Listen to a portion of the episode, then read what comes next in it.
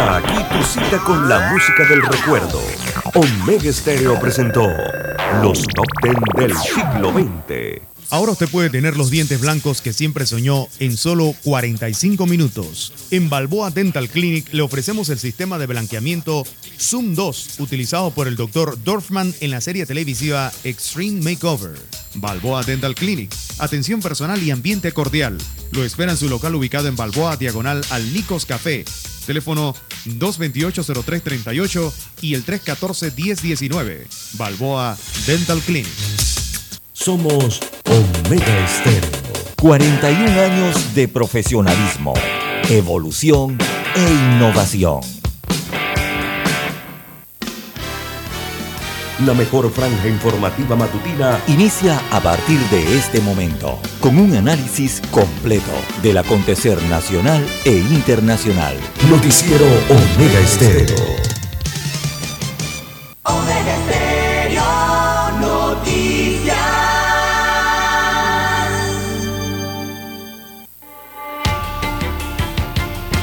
A continuación, los titulares, con los hechos que son noticias hoy.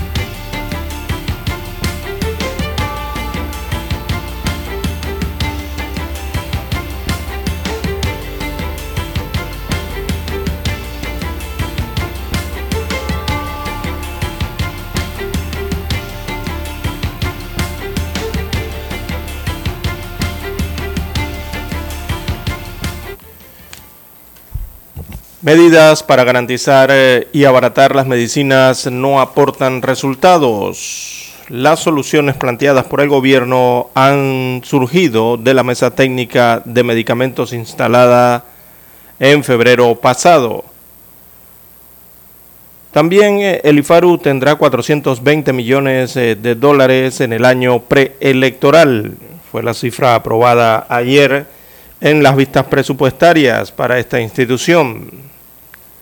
También para hoy, reservas de la cuenca del canal requieren planes eh, de manejo.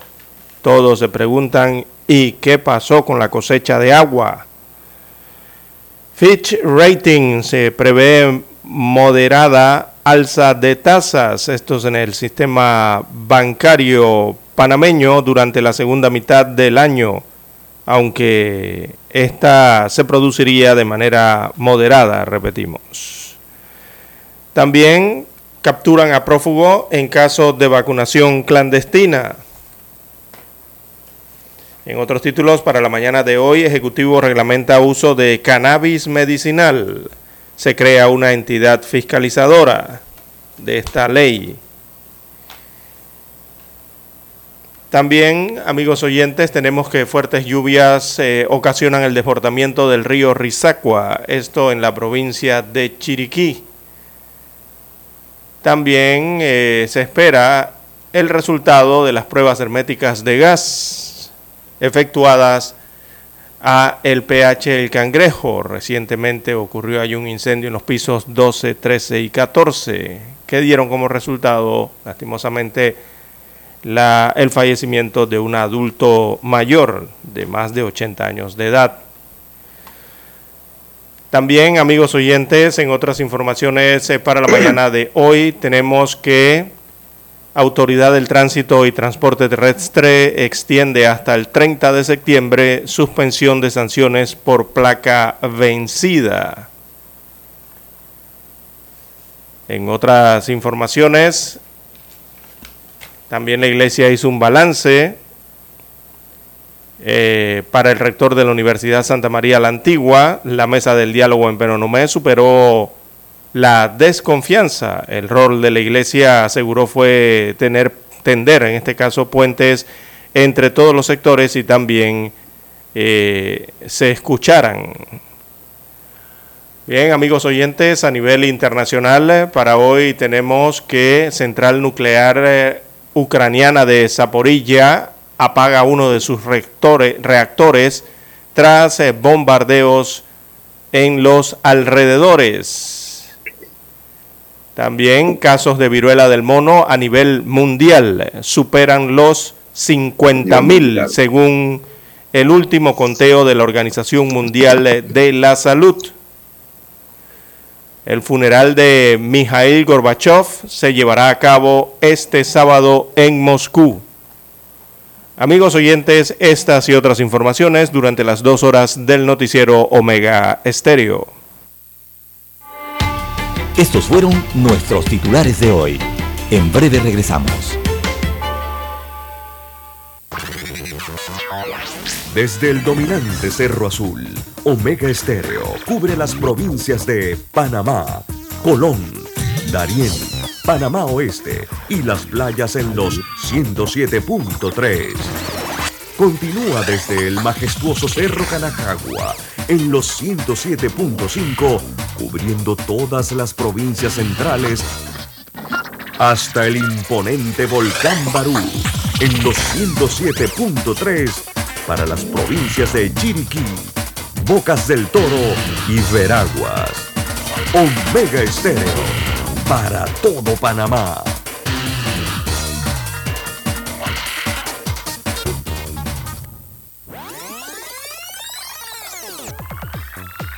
Omega Stereo tiene una nueva app. Descárgala en Play Store y App Store totalmente gratis. Escucha Omega Stereo las 24 horas donde estés con nuestra nueva app.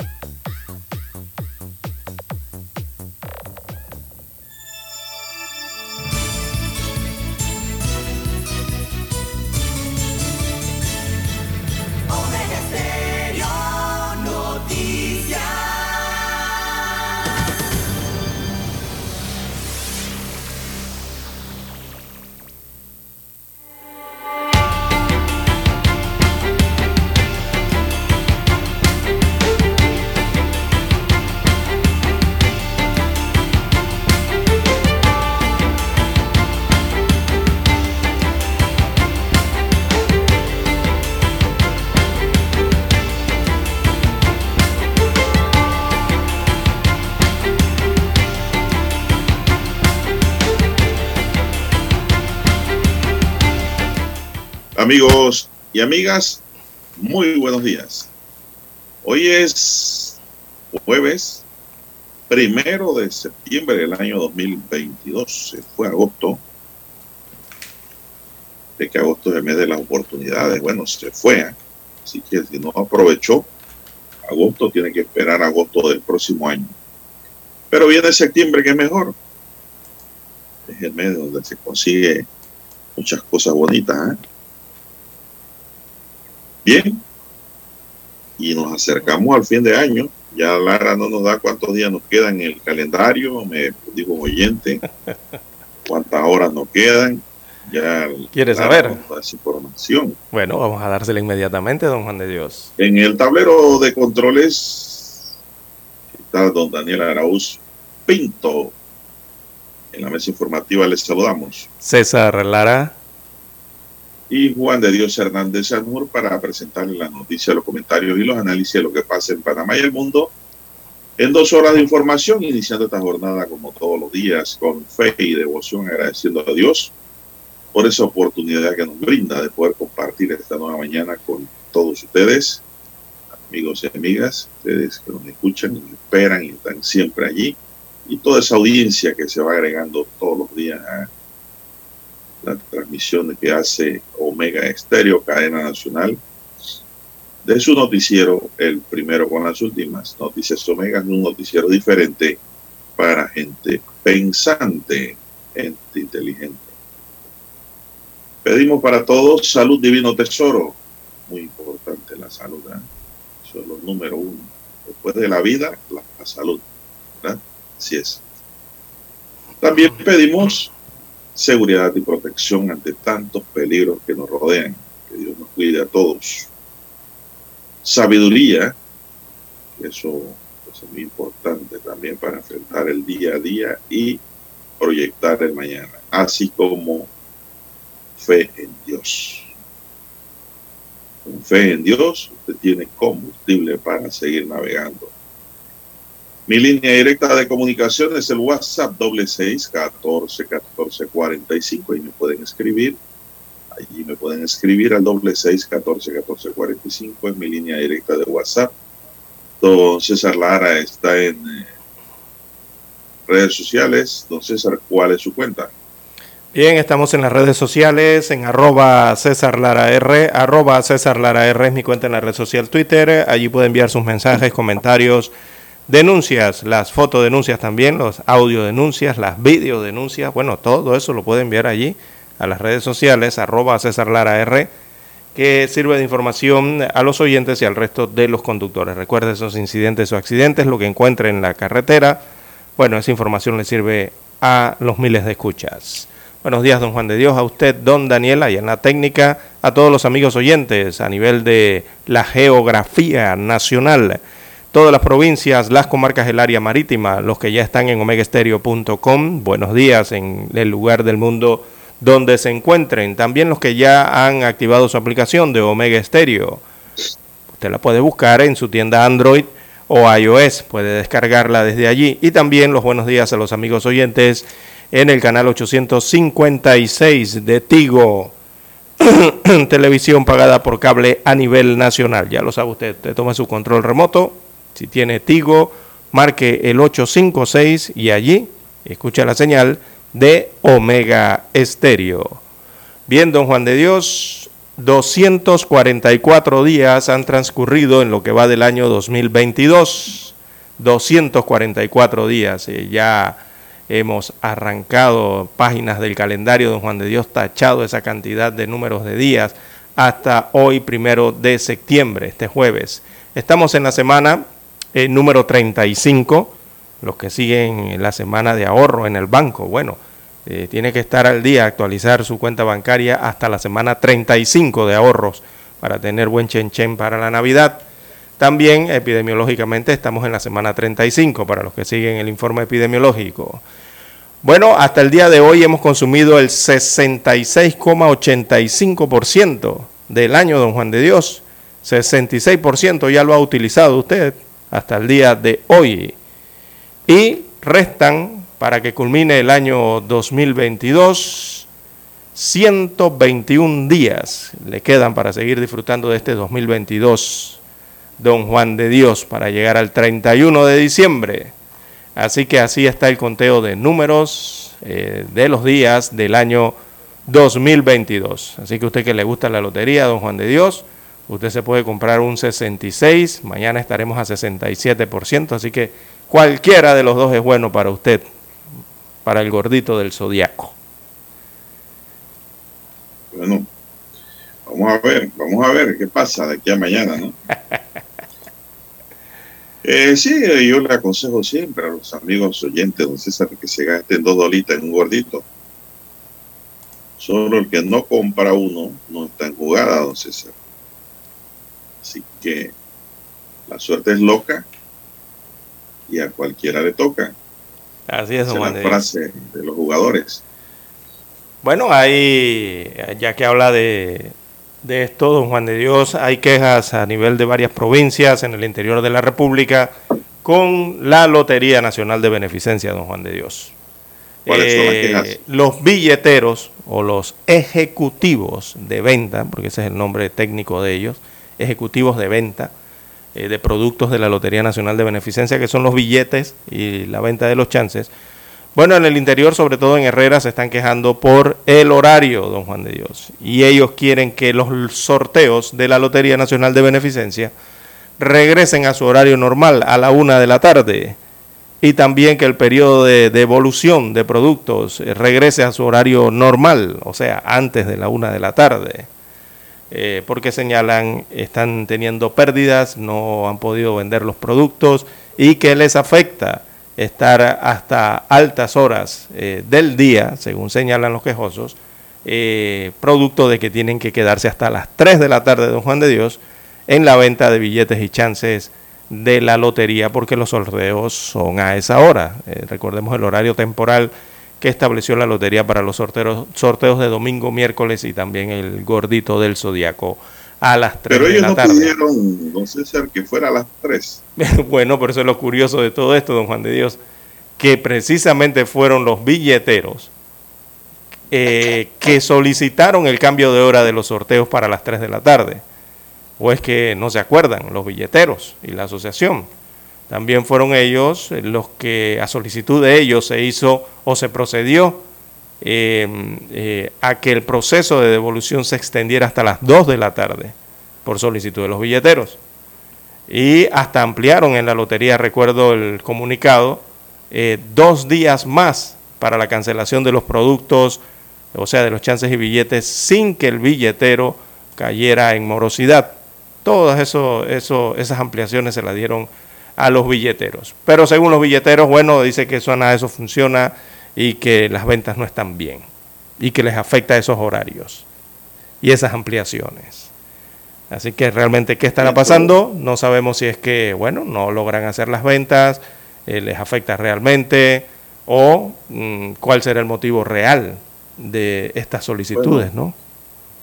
Yo pienso, César, que la gente ya no está jugando lotería como antes. En cantidades como antes, ¿verdad? Sí, la gente se ha dado cuenta que la lotería es como especie de un sueño. Es muy difícil ganar. De que se Bueno, yo pienso que la gente se está curando la ludopatía también, ¿eh? Sí. Hay que tener mucho, cuidado de caer en eso por el juego de azar.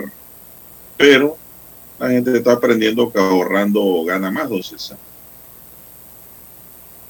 gente que juega mucho dinero en lotería y pierden, y pierden y siguen perdiendo. Dicen, y ya cuando reaccionan dicen, hombre, no, esto no funciona. Imagínense, dos por dos, dos semanal, dos sorteos, son cuatro semanas.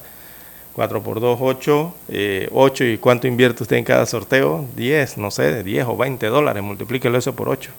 Mire usted. Bueno, eso no es. Bastante, ¿ah? Eso es invertir y a la vez no invertir. es un riesgo porque eso es juego de azar. El tema de que si tú dices de invertir por la parte social, porque dicen que estás ayudando, bueno, la verdad que eh, dicen que ayuda la lotería mucha gente, ¿no? la beneficencia pública. Pero tampoco es inversión, don César, perder. Así Usted invierte por algo cierto, ¿no? Algo que le va a dar un resultado, pero la lotería es un contrato especial eh, tipo aleatorio. Es una figura civil, don César, en donde pues tiene que haber una precondición para hacer efectivo el resultado después de adquirir un número a través de la venta en tablas. Así es. Bien, don Juan de Dios.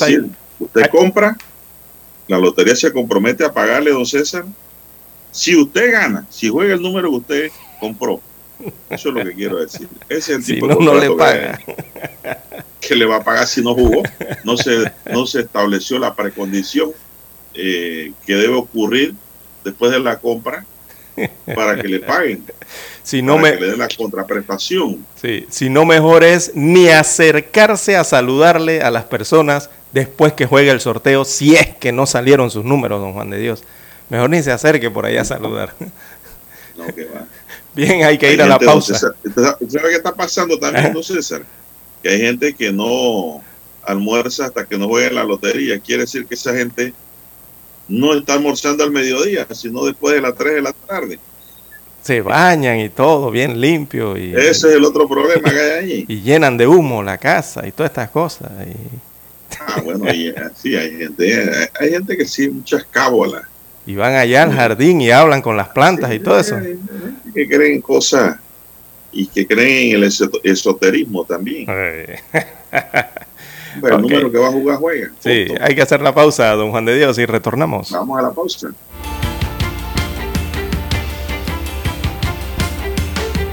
La mejor franja informativa matutina está en los 107.3 FM de Omega Estéreo, 530 AM Noticiero Omega Estéreo presenta los hechos nacionales e internacionales más relevantes del día. 7:30 AM. Infoanálisis. Con entrevistas y análisis con los personajes que son noticia. De 8 y 30 a 9 y 30 de la mañana. Sin rodeos. Con Álvaro Alvarado. De lunes a viernes. Por Omega Estéreo. Para anunciarse en Omega Estéreo marque el 269-2237. Con mucho gusto le brindaremos una atención profesional y personalizada. Su publicidad en Omega Estéreo. La escucharán de costa a costa y frontera a frontera.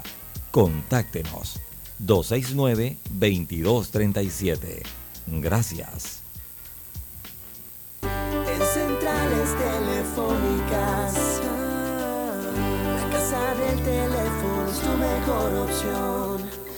Asesoramos y ofrecemos buena atención. Con años de experiencia, trabajando para ti. La casa del teléfono, ubicados en Via Brasil y vista hermosa. La casa del teléfono, líder de telecomunicaciones. La casa del teléfono, distribuidores de Panasonic. Ven a visitarnos. Casa del teléfono. 229-0465 lsdtcorp.com Distribuidor autorizado Panasonic.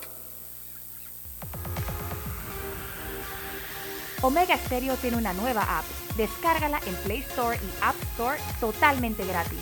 Escucha Omega Stereo las 24 horas donde estés con nuestra aplicación totalmente nueva.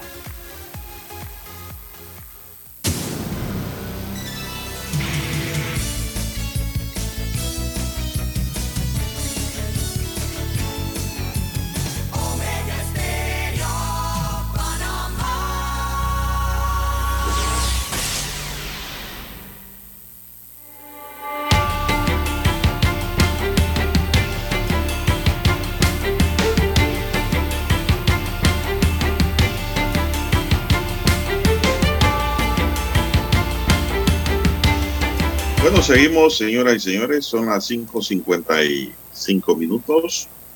Bueno, el presidente de la República, Laurentino Cortizo, sancionó dos decretos ejecutivos que reglamentan la ley 242 del 13 de octubre de 2021 que regula el uso medicinal y terapéutico del cannabis y sus derivados. Por un lado, el decreto ejecutivo que reglamenta la ley 242 que regula el uso del cannabis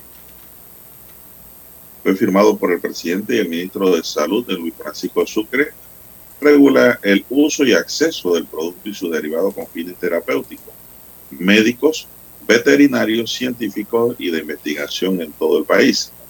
Panamá tiene una de las regulaciones más sólidas a nivel regional para el consumo del cannabis con fines medicinales y terapéuticos. Y así dar alivio a miles de pacientes que han esperado esta solución por largos años, señaló el mandatario en el acto de firma de ambos documentos. Esta reglamentación será aplicable a las personas jurídicas que importen, exporten, siembren, cultiven y comercialicen el cannabis y sus derivados con fines medicinales o científicos. Con esta normativa también quedan protegidos los datos de los pacientes inscritos en el Programa Nacional para el Estudio y Uso Medicinal del Cannabis y su derivado, en tanto el decreto ejecutivo que crea la Dirección Nacional para el Monitoreo de las Actividades Nacionales con el Cannabis Medicinal fue firmado por el presidente Cortizo y el ministro de Seguridad, Juan Manuel Pino. Este es el otro decreto.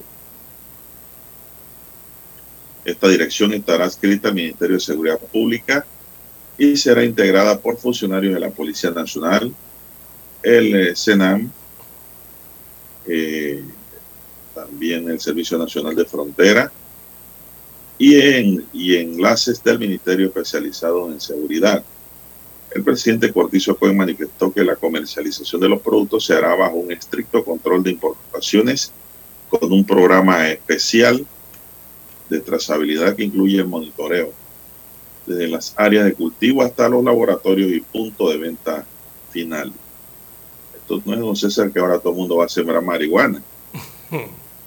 No, no, no, no, ah, no se ponga en eso porque le cae la ley, tiene que ser autorizado para poder dedicarse a ese tipo de cultivos. De acuerdo con el mandatario, con las normas aprobadas, lo que se busca es que Panamá tenga el mejor modelo de gestión para la industria del cannabis. Nuestra intención es impulsar a mediano y largo plazo el establecimiento de empresas locales y extranjeras que puedan abastecer el mercado interno utilizando materia prima producida en Panamá. Señaló que mientras ello ocurra tendrán que autorizar la importación de medicamentos a base de cannabis, fitofármacos y productos terminados que les permitan atender la necesidad de los pacientes durante los dos primeros años a partir de la entrada en vigencia de la reglamentación. Es importante destacar que estamos invitados a centro, invitando a centros de investigación con mayor reconocimiento mundial para que se establezcan en Panamá con el objetivo de hacer estudios clínicos que beneficien al país y al mundo, precisó. Así que, don César, eso se firmó ayer. Eh, para Mari Milar, directora ejecutiva de la Fundación Luces Panamá, dedicada a la lucha contra la epilepsia. La firma de la reglamentación de la ley 242 presenta y representa una gran esperanza para tantos pacientes que viven en la lucha diaria contra epilepsias eh, refractarias, ya que el cannabis medicinal es una alternativa con la que muchos de ellos recobran su calidad de vida y logran el control de esas convulsiones. Saber que cada vez está más cerca el acceso a esta alternativa en el país nos llena de paz en nombre de nuestros pacientes que lo necesitan. Millar reiteró a la población que este producto no es la solución para todo aquel que presente epilepsia, sino que es un producto para ser usado en casos muy específicos y siempre de la mano y bajo recomendación del médico, César. Es el médico quien le dice que usted sí puede consumir el cannabis, medicinal para la epilepsia. Así es, don Juan de Dios. Bueno, aquí en Panamá eh, lo que están pensando es que constituir a Panamá como un centro, ¿verdad? Para el cannabis. Eh, cuando me refiero a esto, hablan de un hub. Incluso, don Juan de Dios, ya se ha anunciado para este mes de septiembre, aquí se va a realizar un evento internacional eh, importante que va a atraer a todos los que desarrollan este tipo de, industrias, ¿no? de oportunidades eh, y, de, la medicina. Eh, aquí se va a realizar el, Latam Canan BIS. Así se llama la reunión que va a tener eh, objeto aquí en Panamá para analizar todas esas oportunidades que casualmente coincide con esta reglamentación de la ley del cannabis medicinal en nuestro país. Hay que ir a la pausa, escuchemos el himno nacional.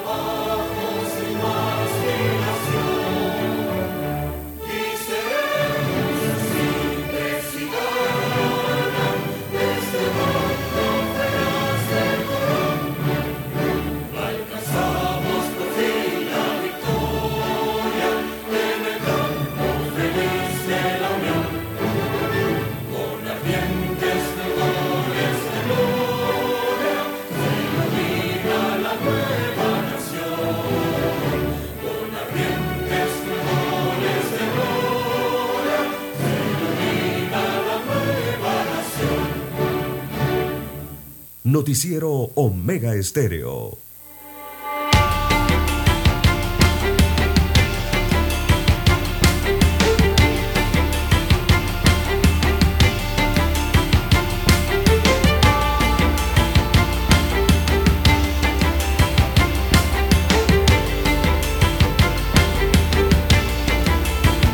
Son las seis, cuatro minutos, señoras y señores. Bueno, ahora pasamos, don César, a otro decreto ejecutivo que fue firmado, que es el decreto ejecutivo 204, a través del cual se adopta y reglamenta el programa de retiro voluntario para los servidores públicos.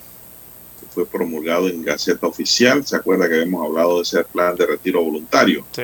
Bueno, llegó el plan esta medida forma parte de las acciones de austeridad para el órgano ejecutivo establecidas mediante la resolución de Gabinete 79 del 12 de julio del presente año y el retiro voluntario de los servidores públicos representan ahorros en la planilla estatal que servirán de apoyo para enfrentar económicamente la situación actual del país. El decreto indica que los servidores que se acojan a este retiro voluntario deben tener dos años al menos de estar prestando servicios en los ministerios, instituciones autónomas y semiautónomas, empresas públicas e intermediarios financieros y presentar su solicitud de retiro voluntario a más tardar el 15 de noviembre del 2022. Es decir, desde ya hasta el 15 de noviembre usted se puede acoger a ese plan. Según la norma, todos los servidores públicos que se acojan al programa se les otorgará un bono que será calculado de acuerdo a los años continuos laborados y conforme al salario de vengado al 30 de junio de 2022 y no será considerada ninguna otra remuneración. Los interesados en acogerse al programa están deben hacer la solicitud ante la institución que elaboran, don César. ¿Qué le parece? Bueno, que hay un bono, don Juan de Dios, hay que ver de si ese bono, el monto, eh, les es llamativo entonces a las personas que eh, con edad de jubilación aún permanecen laborando en las diferentes instituciones del Estado. Eso por una parte. Eh, supongo que será el personal regular, don Juan de Dios. Habría que, voy a, vamos a tener que conseguir el reglamento, la reglamentación, don Juan de Dios. Pero que yo, yo, ayer se lo mandé, entonces. porque en la reglamentación sería interesante conocer qué, qué, qué clasificación de funcionarios eh, se va a registrar. No, no, si es de carácter general, o sea, para todos, eh, o hay algún tipo de cargo o de puestos que no entrarían o estarían exentos de esta de este retiro voluntario, ¿no? Hay que ver esa parte también allí. Bueno, eh, eh, las excepciones, don César, eh, Eso, las según lo que ayer leí, es para los funcionarios que ocupan cargo de elección popular, esos no entran. Bien, bien. Los miembros de la fuerza pública tampoco. Y miembros del Servicio de Protección Institucional juramentados tampoco entran. Ajá. Los miembros permanentes del Cuerpo de Bomberos de la República no entran en ese plan. El personal de carrera diplomática y consular. Igualmente, los servidores públicos que prestan servicios temporales de manera transitoria o contingente, no sé, Sí, evidentemente no, no. permanente. Exacto, y evidentemente También. no porque son, son, acaban de entrar. No, y hay muchos que reciben contratos continuos, pero eso no les da pie para clasificar. Ajá, sí. Personal que presta servicio bajo las modalidades de consultoría, tampoco, don César. Inversión o servicios especiales, tampoco entran. Tampoco. Mucho menos los ministros, viceministros, directores generales, subdirectores generales, administradores, subadministradores, gerentes de empresas públicas, subgerentes, superintendentes, directores nacionales, subdirectores nacionales, directores provinciales, asesores y personal inmediato adscrito a la autoridad nominadora. Es decir, si usted es el ministro y yo soy su asesor, don César, no entro en ese plan. Siga, siga, estoy apuntando acá a el la ministro, calle. apenas el ministro se va. Y si se quedan, se van cuando cambie el gobierno. Sí, dele, porque ya. ya- Y lo generalmente esos asesores, don César, entran es por política.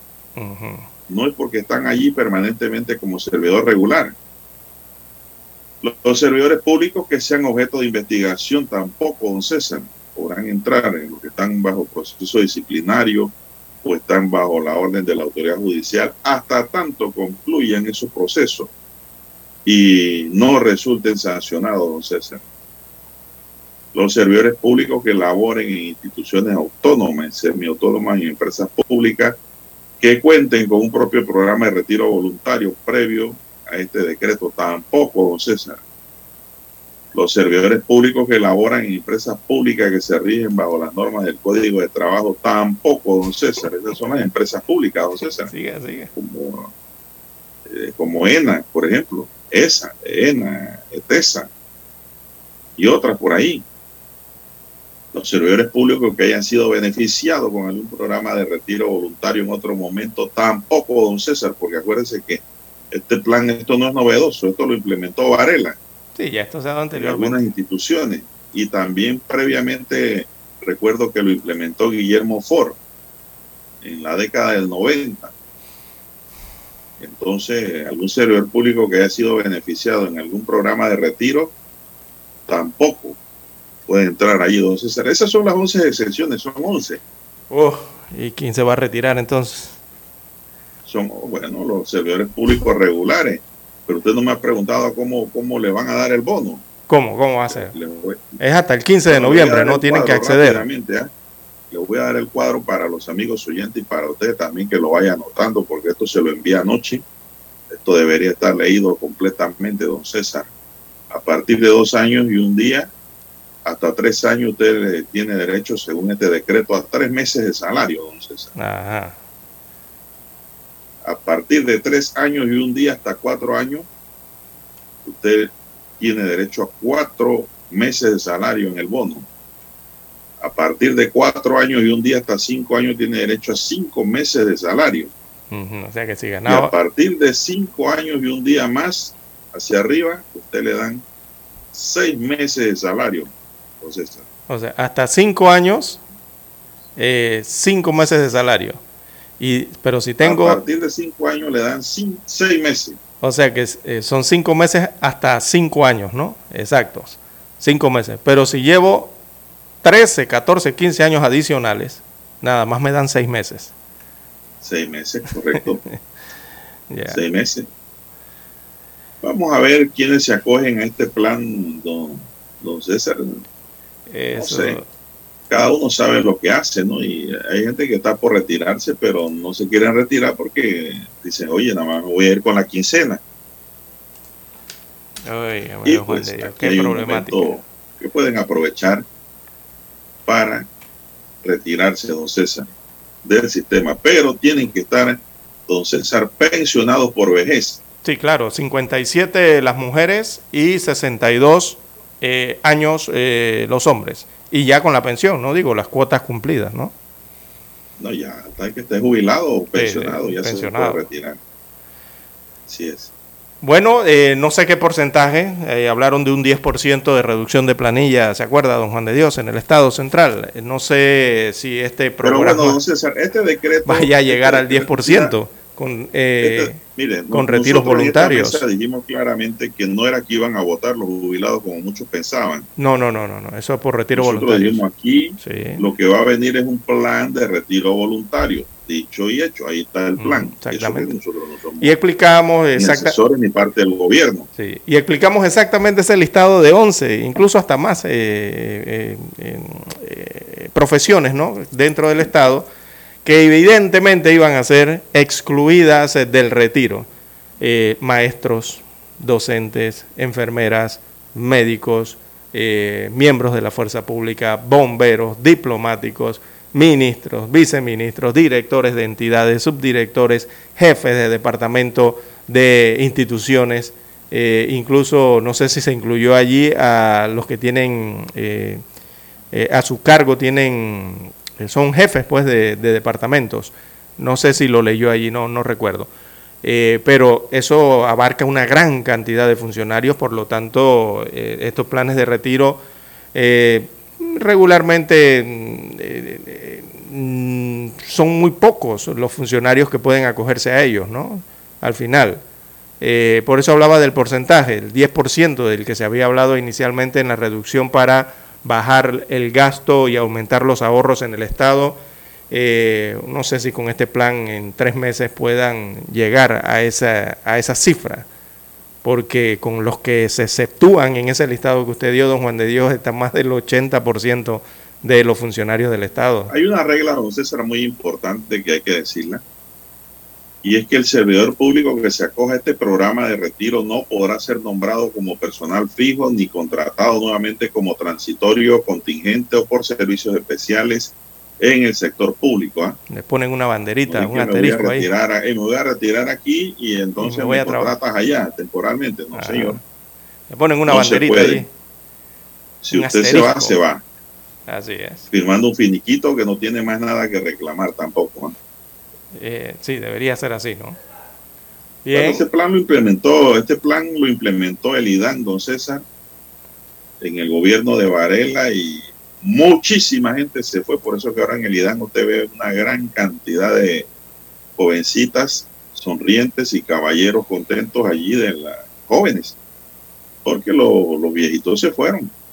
Eh. Ellos hicieron un plan eh, de retiro, no voy a calificar si fue mejor o peor que este, pero hubo un plan ahí y mucha gente se fue con su chen chen en el bolsillo, don César. Así es. Es que este, evidentemente este retiro voluntario eh, no incluye los que están amparados por leyes especiales, eh, según las profesiones que usted leyó allí. Son, la mayoría tienen leyes especiales en el país, don Juan de Dios, y por eso no, no entran en estos planes de retiros voluntarios. Eh, recordemos que las leyes especiales, yo diría que en algunos gremios otorgan hasta silenciosamente, nadie se da cuenta, aumentos casi todos los años, don Juan de Dios según sea el gremio al que usted pertenece, eh, como funcionario público, ¿no? Por sus estudios, ascensos, reconocimientos, qué sé yo, eh, o aumentos pactados cada año, que precisamente son los que elevan la planilla, en parte la planilla del presupuesto general del Estado, planilla que anda por más del 50% de gasto de todo el presupuesto, don Juan de Dios, en este país. Bien. Bueno, por aquí se produce otro fenómeno antes de ir a la pausa, don César que siempre se ha hablado de que los jubilados no se retiran para darle oportunidad a la juventud. Bueno, este decreto tampoco lo dice. Si se supone que es para hacer eh, un ahorro en la planilla, don César, no tiene sentido entonces sacaron eh, que se vaya un jubilado pagándole para nombrar a otro. Exacto mejor no le pago nada. Tienen que, congelar la posición. y no entra más nadie. Pues. O eliminar la posición. Porque eh, el fin de este decreto dice que es el ahorro. El ahorro para el Estado.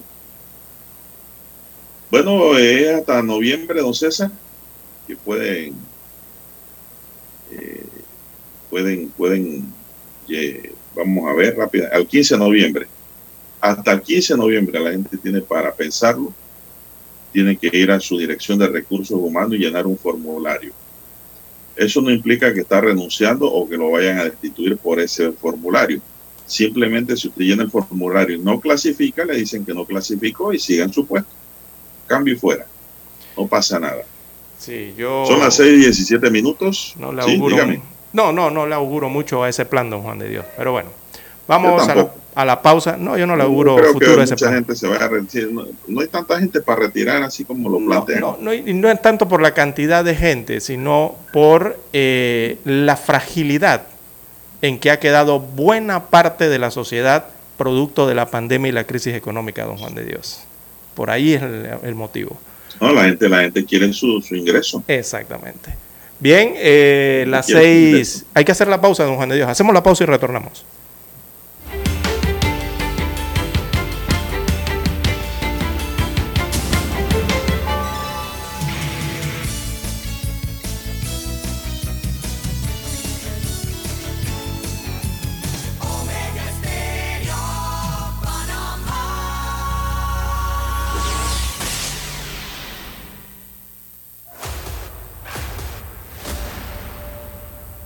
Desde los estudios de Omega Estéreo, establecemos contacto vía satélite con la voz de América.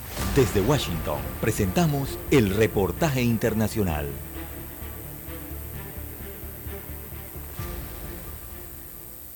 El Departamento de Justicia de Estados Unidos afirmó que tenía evidencia de posibles esfuerzos para obstruir la investigación del gobierno sobre los documentos clasificados retenidos en la propiedad del expresidente Donald Trump en Florida y en una presentación judicial citó una declaración de junio de un representante del exmandatario que decía que todos los documentos clasificados habían sido devueltos al gobierno, así como declaraciones de un abogado de Trump de que todos los documentos restantes de la Casa Blanca se guardaban en una sola sala de almacenamiento. El Departamento de Justicia dijo que el abogado prohibió al personal del gobierno mirar dentro de las cajas en el almacén para confirmar que no habían otros documentos clasificados allí. Dos meses después, el FBI ejecutó una orden de allanamiento en el sitio, incautando 33 cajas que contenían más de 100 registros clasificados, incluidos algunos con los niveles más altos de clasificación. El Departamento de Justicia dijo en un documento emitido que los agentes encontraron algunos de los documentos clasificados en un cajón de la oficina de Donald Trump en Mar-a-Lago durante esa búsqueda a principios de agosto. Según la ley de los Estados Unidos, los registros presidenciales pertenecen al gobierno y deben ser entregados a los archivos nacionales al final del mandato de un líder. Trump dejó el cargo en enero de 2021 y en estos últimos días criticó la búsqueda de agosto como innecesaria y sin precedentes, diciendo que estaba cooperando con las agencias federales, mientras sus abogados han pedido a un juez federal que designe un delegado especial para revisar si los documentos incautados incluyen información privilegiada.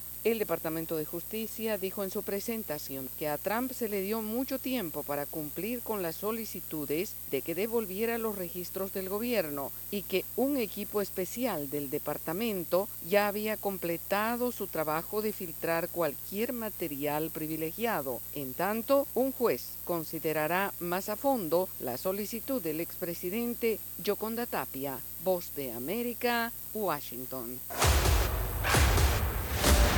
Escucharon vía satélite desde Washington el reportaje internacional. La mejor franja informativa matutina está en los 107.3 FM de Omega Estéreo, 530 AM. Noticiero Omega Estéreo presenta los hechos nacionales e internacionales más relevantes del día. 730 AM.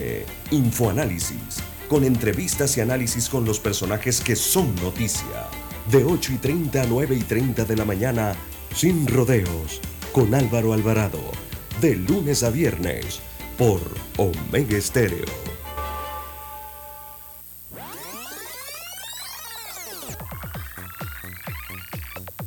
Omega Stereo tiene una nueva app. Descárgala en Play Store y App Store totalmente gratis. Escucha Omega Stereo las 24 horas donde estés con nuestra aplicación 100% renovada.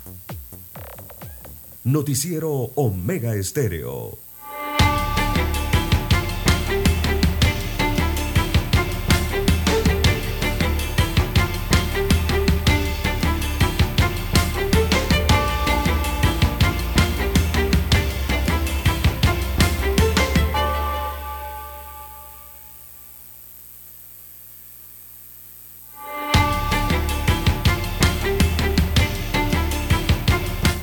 Bien, seguimos el posible recorte de 400 millones de dólares para la vigencia fiscal del año 2023 de la Caja de Seguro Social. Fue rechazado por miembros del CONATO, así como también por los dirigentes de los pacientes. Guillermo Poga de Conato advirtió que al darse ese recorte incidirá en rebajas a las asignaciones en perjuicio de los tres programas de la Caja de Seguro Social, como son invalidez, vejez y muerte, enfermedad y maternidad y riesgos profesionales, sobre el cual se propone una reducción de más de 180 millones de dólares.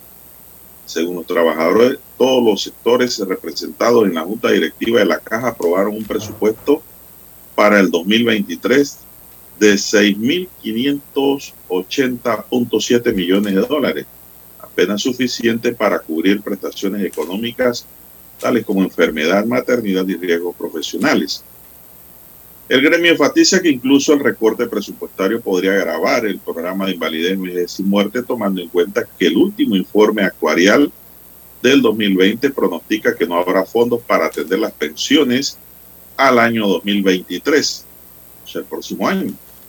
Estará seco ese programa. De esta realidad del dirigente de los pacientes, Alexander Pineda considera que la Caja de Seguro Social debe pedir una reconsideración a ese recorte si el dinero no alcanza porque esto será peligroso para la salud de los pacientes. Por otro lado, el abogado y miembro de la mesa de diálogo, Daniel Lombana, presentó una solicitud formal al presidente Cortizo para que remueva de sus cargos a todos los miembros de la Junta Directiva por incumplir con sus deberes. Detalló que se necesita tener al frente de la institución gente que cumpla con lo que la ley le manda.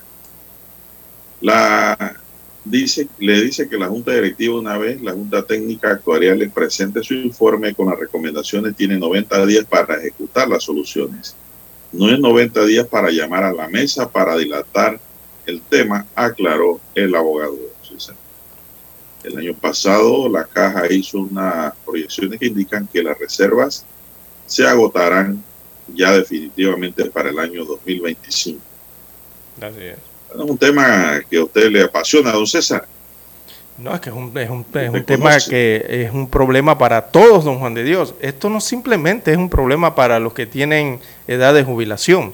Esto es un problema para los que están en edad de trabajar o que están trabajando actualmente. Porque se está hablando de pedirle prestado o utilizar el otro subsistema para tratar de salvar al hermano, o sea, tratar de salvar al sistema solidario. Eh, y recordemos que las otras son cuentas eh, definidas, ¿no? Es lo que usted ahorra nada más. Y esto afecta de forma general, eh, pudiese afectar, si en tal caso ocurriese, la economía en general. Y allí ya entra todo el mundo, niños, infantes, mujeres, hombres y todos. Así que es algo que la población debe conocer bien, por lo menos empaparse y saber de qué se, de qué se está hablando, ¿no? Bueno, pero están hablando, don César, de un recorte del presupuesto de 400 millones por ahí. Por ahí arranca el tema. también. El recorte presupuestario para la institución, pero ¿cómo van a hacerle frente a temas tienen déficit. que son de... O sea, si ya se sabe que eh, vienen con déficit. Sensibles cumplimientos. Exacto. Porque sus programas vienen con déficit eh, completos, y entonces ¿cómo le recortas, no? Si ya sabes que no tienen la plata de antemano. Ese es el problema. Ese es el problema que hay. Después veremos a la caja pidiendo créditos extraordinarios. Crédito y traslados de partida y pidiendo más presupuesto. Pero, don César, hay que ver también eh, cuáles son las necesidades básicas de la institución. Yo siento que ahí llegan directores, salen directores, se van directores, entran directores, don César, y el problema persiste. no hay con claridad una visión sobre la institución. Y más que claridad, don Juan de Dios... Eh, no tienen un inventario, don César. no, tienen, la, tienen la data, pero no tienen el informe. No lo quieren. Eh, o sea, usted ve que todos los años eh, hace falta un actuario, son tres. Y usted ve que los gobiernos de turno nunca nombran a ese tercer actuario. O de repente nada más queda un actuario y no nombran los otros dos. Y sin los tres actuarios usted no puede presentar un informe, don Juan de Dios, que sirva para tomar decisiones. Y se la pasan en esto eh, los gobiernos. Eh, siguen los resultados operativos negativos en ese riesgo de IBM, de la Caja del Seguro Social. Y por lo menos durante los últimos 17 años no ha existido voluntad ni decisión en gobierno alguno para atender este problema. Entonces, por eso es que los panameños, todos los panameños, eh, deben entender qué significaría una posible quiebra del subsistema de beneficio definido. Bueno, don César, le voy a ser sincero. Todos nosotros tenemos un futuro incierto. Sí, con esto sí. En la caja de seguro social, pero le voy a decir, si la caja de seguro social llegase a quebrar, mm. don César, yo creo que como quien dice, la destrucción de Troya. Sí, se, se cae la economía del país. Si eso, si eso llegase a ocurrir. País. Está muy se distante. Cae el mismo país y se cae quien gobierne, don César. Sí, claro, es una quiebra técnica. Es un Grecia, ¿no? Es algo así como lo que le pasó a Grecia, ¿se acuerda? o a Argentina. No, no, no. O a Argentina. Es algo que hay que prestarle mucha atención, don César. Pero está, se está tiempo de Seguro de Social, hacer soluciones, ¿no? yo espero que no llegue hasta allá, se fuese a, a- a- a pique como hizo usted en Gre- que pasó en Grecia. Oiga, esas protestas que se dieron por 22 días son niños de pecho Sí. para lo que pudiera venir para el país. Créanme que la Caja de Seguro Social, don César, es la esperanza de casi todos los panameños, casi todos. ¿De qué? De obtener algún tipo de beneficio como asegurado, así sea mínimo. Así sea mínimo, porque los servicios de la Caja de Seguro Social, don César, quiero o no, en el servicio privado son carísimos. Muy caro. Ese es otro tema que en Panamá, al igual que los medicamentos, hay que ver cómo se regula. Mucha atención, ¿eh? Eso no puede seguir. Así es. Otra cosa que hay que regular en Panamá, don César, es la venta de piezas de automóviles. Eso es otra locura, peor que las medicinas. Pero nadie toca eso. Pero para que eso se toque, eh, tiene que haber una Asamblea Nacional de Diputados prístina, don César. Así es. No, es aquí- Prístina, es que- transparente. Sí, es que aquí con el Seguro Social, eh, don Juan de Dios, eh, todos, ya- ya esto se sabe, esto para el resto de la vida, si no se modifica esa ley orgánica, si no se modifican los sistemas o cómo funciona la caja del Seguro Social, sobre todo en el sistema de pensiones y otros programas también, eh, por lo menos en ese de pensiones, sabemos que estamos viviendo en un sistema que siempre es deficitario y eso ya lo sabemos de hace décadas atrás, que, que todos los años va a haber déficit, va a haber, lo sabemos, pero nadie toma acciones para resolver esa problemática. Y la verdad es que nadie va a venir ni de afuera, ni, ni- no sé, a decir que hay una píldora mágica para arreglar el sistema. Eh, hay que analizarlo, hay que analizar la data y hay que tomar decisiones, sobre todo en ese sistema eh, deficitario que se presenta en el IBM. Digo, esto hasta que dure, ¿no? O se gaste la última reserva, que es la nota que usted acaba de dar, que se están acabando Vamos esas a la pausa para escuchar el periódico. Para anunciarse en Omega Estéreo, marque el 269-2237. Con mucho gusto le brindaremos una atención profesional y personalizada. Su publicidad en Omega Estéreo. La escucharán de costa a costa y frontera a frontera. Contáctenos 269-2237. Gracias. Omega Estéreo, 24 horas en FM Estéreo. Desde los estudios de Omega Estéreo, establecemos contacto vía satélite con la voz de América. Desde Washington, presentamos el reportaje internacional.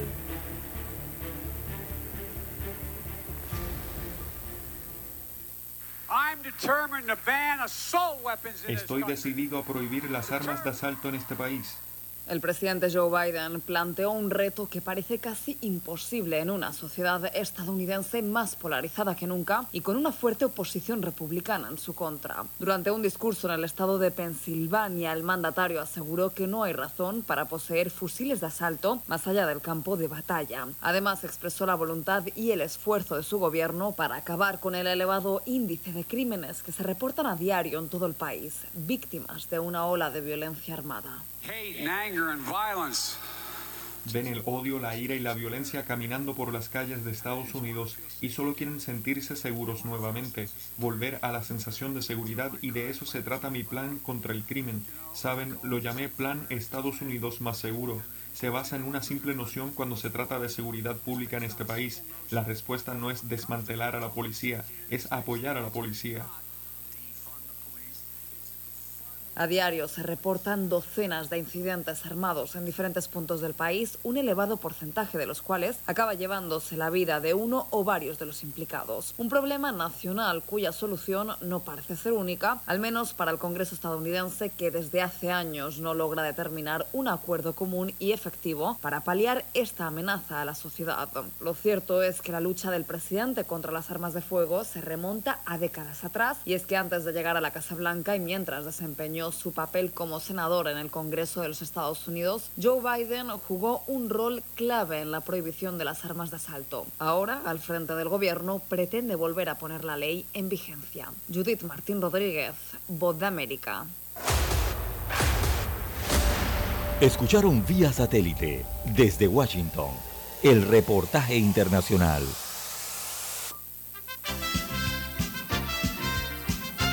Infoanálisis, de lunes a viernes, de 7 y 30 a 8 y 30 de la mañana por los 107.3 FM de Omega Estéreo, con Guillermo Antonio Adames, Rubén Darío Murgas, Camila Adames Arias y Milton Enríquez. Infoanálisis, el programa para gente inteligente como usted.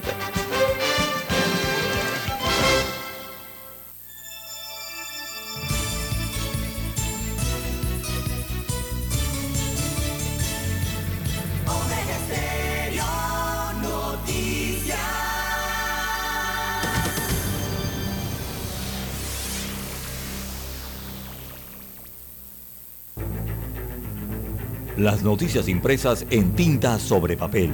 Con ustedes. Escuchando el periódico. Los titulares de las primeras planas de los diarios estándares de circulación en Panamá.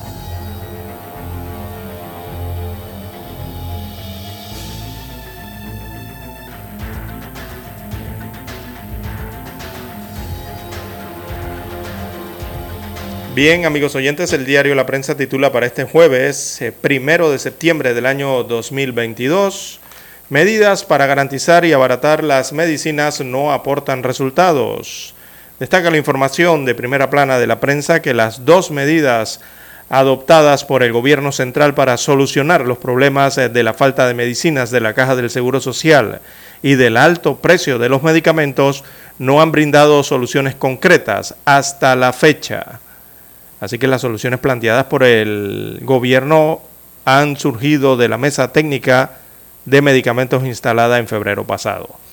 También fiesta que ofreció Panamá para conquistar a los eh, armadores griegos. Bueno, hay un reportaje especial hoy del diario La Prensa que dice que al menos 230 mil dólares le costó al país una fiesta y su participación en la Feria Marítima de Posidonia, esto en Grecia. También el IFARU tendrá 420.5 millones de dólares en año preelectoral. Así que el próximo año, en 2023, que es un año preelectoral, el Instituto de Formación y Aprovechamiento de Recursos Humanos IFARU contaría con un presupuesto de 420.5 millones de dólares. Su director, Bernardo Meneses, sustentó ayer miércoles esa cifra en la Comisión de Presupuesto de la Asamblea Nacional, donde afirmó que trabaja para quitar la imagen política de la entidad. También para hoy la prensa titula eh, Reservas en la cuenca del canal requieren planes de manejo. Es un tema de recursos hídricos. Así que seis de las ocho áreas protegidas que están eh, en la cuenca hídrica del Canal de Panamá no tienen planes de manejo o sus planes tienen al menos 10 años y necesitan ser actualizados. Bueno, uno cuando ve el canal, uno se queda pensativo, ¿no? En otros países que exportan agua y vemos Panamá como tiene tanta agua y bueno, el agua se va a los mares. No hay cosecha de agua en este país. Bien, Fitch Rating prevé moderadas alzas de tasas. Es la portada o, el principal titular de la sección de Finanzas y Economía del diario La Prensa. Habla del sistema bancario, así que la agencia Fitch Rating espera una subida de tasas de interés en el sistema bancario panameño durante la segunda mitad del año, aunque esta se produciría de manera, manera moderada, destaca el reporte de Roberto González Jiménez del diario La Prensa. También para hoy en Panorama tenemos capturan a prófugo en caso de vacunación clandestina. Además, Ortega exhibe a opositores eh, después de un año en prisión, esto en, en Nicaragua. También en la sección Vivir Más, el heavy metal de Comodo llegó a Alemania. También tenemos la sección Vivir Más, aparece una amplia fotografía de Diana de Gales, la princesa que no obedeció. Una hermosa fotografía de Diana en vida. Eh, la fotografía principal del diario La Prensa, bueno, fue captada en el corregimiento de Tocumen, aquí en Ciudad Capital. La titulan Copa Airlines, capacidad al 90%. Eh, muestra la gráfica una aeronave con aquellos colores distintivos eh, rojo y amarillo que utilizaba hace algunos años atrás las aeronaves, eh, de esas franjas amplias en el fuselaje del avión. Bien, esto ha pintado un avión de esta forma para conmemorar sus 75 años de operaciones. Copa Airlines develó ayer eh, esa aeronave Boeing 737-800NG con un diseño retro de colores rojo y naranja que evoca el estilo de las aeronaves que tenía entre 1988 y el año 2005. Tras la pandemia, la aerolínea ha logrado alcanzar el camino hacia la recuperación plena. Por eso señalan que tienen una capacidad operativa del 90%. Bien, amigos oyentes, estos son los títulos del diario La Prensa. Revisemos ahora los títulos que presenta en portada la estrella de Panamá. En efecto, don César, eh, la estrella de Panamá para hoy la decana nos dice, Ejecutivo reglamenta uso del cannabis medicinal, se crea una entidad fiscalizadora. El presidente Laurentino Cortizo Cohen sancionó una reglamentación a la ley 242 que regule el uso medicinal y terapéutico del cannabis y sus derivados en Panamá. Hasta hoy, hasta el sol de hoy, no entiendo por qué el míster no me ponía a jugar, dice el seleccionado nacional César Yanis. También dice hay un franco crecimiento para el año 2022 en la industria de seguros, dice Carlos Tribaldo. Jean Marcel Cherry dice voy a ser activista pro familia todos los días de mi vida. Sistema judicial, todo un calvario para los laudos arbitrales. Aprenden en Panamá Oeste un hombre prófugo requerido en el caso de la vacunación clandestina. Consejo de Gabinete aprueba proyecto de presupuesto del Canal de Panamá para el 2023. Se estiman ingresos por 4.652.9 millones de dólares. Defensores centroamericanos de derechos humanos recorren estación de migrantes en Darién.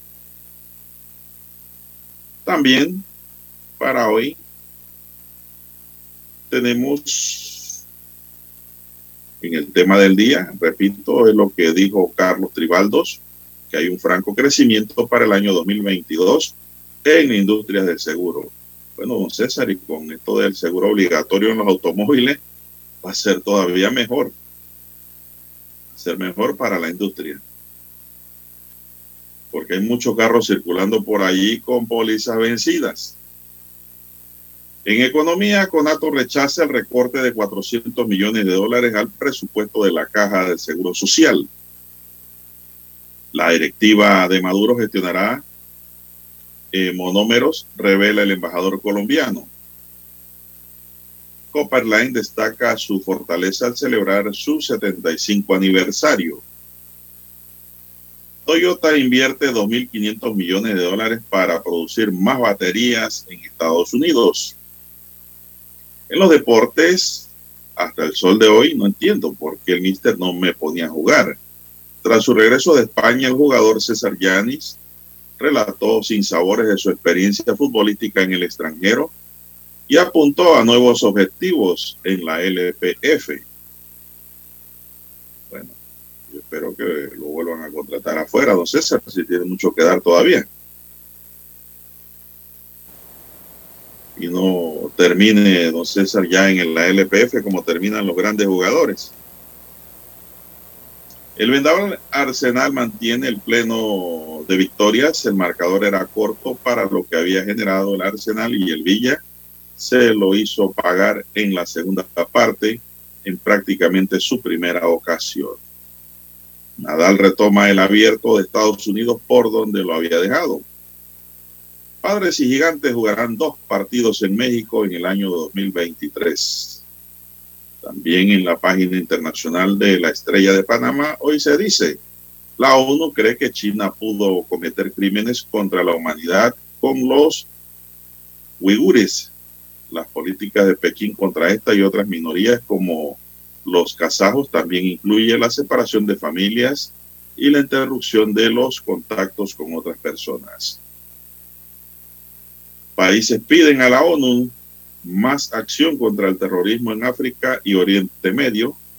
Kenia, que sufre regularmente la violencia del grupo yihadista Somail al-Shahab y Emiratos, enfrentados abiertamente a los hutíes de Yemen, lideran la iniciativa y piden una respuesta internacional más amplia y decidida. El dolor de una familia colombiana que sepulta a tres indígenas anhelando la paz. Tres víctimas son familias del líder del Consejo Regional Indígena del Cauca, Alfonso Díaz Nene. Y las inundaciones acaban con la esperanza de miles en Pakistán. Los pocos campamentos médicos que se han levantado apenas disponen de, de mediciones o cuentan con instalaciones muy limitadas para tratar a todo aquel que se acerca a solicitar ayuda. Las inundaciones no vistas están ocurriendo en Pakistán por las lluvias monzónicas. Amigos y amigas, estos son los titulares del diario La Estrella de Panamá y así concluimos con la lectura de los titulares de la fecha. Hasta aquí. Escuchando el periódico. Las noticias de primera plana, impresas en tinta sobre papel.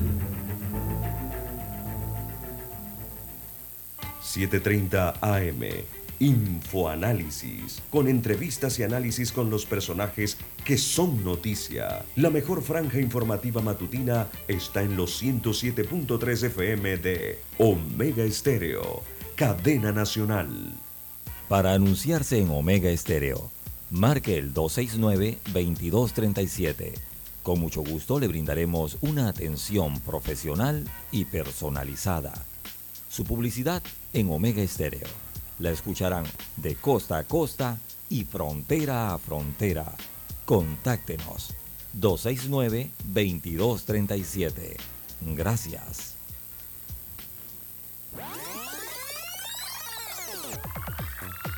Omega Stereo tiene una nueva app. Descárgala en Play Store y App Store totalmente gratis. Escucha Omega Stereo las 24 horas donde estés con nuestra nueva app. Noticiero Omega Estéreo. Desde los estudios de Omega Estéreo, establecemos contacto vía satélite con la voz de América. Desde Washington, presentamos el reportaje internacional.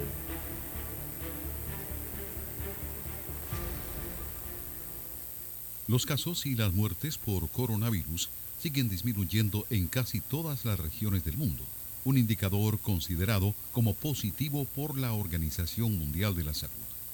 La semana pasada se reportaron 4,5 millones de casos nuevos de COVID-19, una disminución del 16% respecto a la semana previa. Indicó la Agencia de Salud de la ONU, los decesos bajaron a 13.500, una disminución de 13%. Los casos disminuyeron en todas las regiones y las muertes se redujeron en todas, menos en el sudeste asiático, donde aumentaron 15%, y en el Pacífico Occidental, donde aumentaron 3%, indicó la OMS. El director de la Organización Mundial de la Salud, Tedros Adhanom Ghebreyesus, advirtió que al acercarse el invierno en el hemisferio norte y ante el posible surgimiento de nuevas variantes, podría producirse un aumento en los casos y muertes por COVID-19. Añadió que las tasas de vacunación incluso en los países ricos siguen siendo bajas y que solo el 30% de los trabajadores del sector salud y el 20% de las personas de edad avanzada están inmunizadas.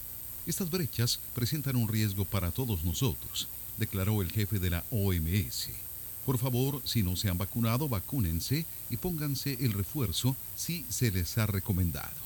las autoridades médicas de Estados Unidos aprobaron su primera versión actualizada de la vacuna para lidiar con la variante Omicron, que es la más común ahora. Dijeron que las primeras vacunas podrían estar disponibles en los próximos días, destaca AP. Hasta ahora las vacunas atacaban la cepa original del COVID-19, pero han surgido nuevas variantes. Las nuevas vacunas en Estados Unidos son de un tipo llamado bivalente, es decir, la mitad es la versión original y la otra ataca las versiones más nuevas de Omicron, llamadas BA4 y BA5, que son las más contagiosas hasta ahora. Tony Cano, Voz de América, Washington. Escucharon vía satélite desde Washington el reportaje internacional. La mejor franja informativa matutina está en los 107.3 FM de Omega Estéreo. 5.30 AM. Noticiero Omega Estéreo. Presenta los hechos nacionales e internacionales más relevantes del día. 7.30 AM. Infoanálisis. Con entrevistas y análisis con los personajes que son noticia. De 8 y 30 a 9 y 30 de la mañana. Sin rodeos. Con Álvaro Alvarado. De lunes a viernes por Omega Estéreo.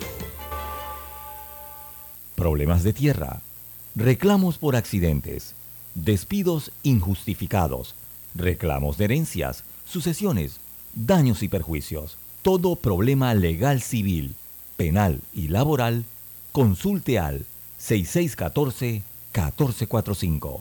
Licenciado Juan de Dios Hernández le atiende. 6614-1445. Con atención en Panamá, Panamá Este, Panamá Oeste, Colón, Coclé, Santiago, Herrera y Los Santos. Anote y consulte 6614-1445. Es momento de adentrarnos al mar de la información. Este es el resultado de nuestra navegación por las noticias internacionales más importantes en este momento.